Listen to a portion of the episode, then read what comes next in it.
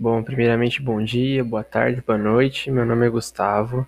Em virtude de um trabalho da Faculdade de Anchieta com a professora Cláudia, é, eu estou gravando esse podcast no qual nosso objetivo era escolher uma empresa que tenha tido algum envolvimento com algum tipo de escândalo de ordem financeira.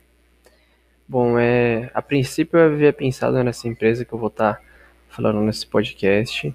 É, eu fiquei um pouco na dúvida se se encaixaria, mas como eu vi que um dos exemplos é, podia tratar-se de desrespeito ao consumidor, eu já encaixei ela nesse sentido. E a empresa que eu vou falar é da United Airlines. Para quem não sabe, essa empresa é uma companhia aérea americana e inclusive é uma das maiores do mundo. Ela acabou se envolvendo no escândalo em abril de 2017.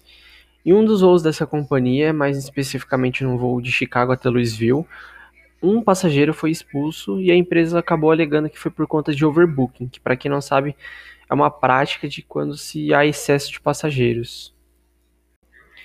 Nesse voo específico, segundo os próprios passageiros, a companhia teria pedido a quatro voluntários para desistir do voo, é, oferecendo mil dólares como recompensa.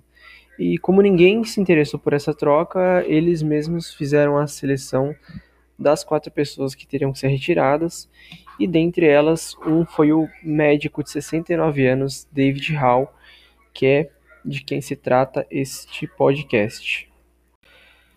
David recusou-se a ceder seu lugar, alegando que no dia seguinte teria consultas com seus pacientes, e foi aí que então, de forma brutal, um dos seguranças do aeroporto o retirou de sua poltrona. E esse episódio foi gravado por outros passageiros que se indignaram com a situação. Mesmo com a retratação da empresa para com David e eles entraram num acordo, segundo veículos de informação, o prejuízo para a empresa gerou em torno de um bilhão de dólares.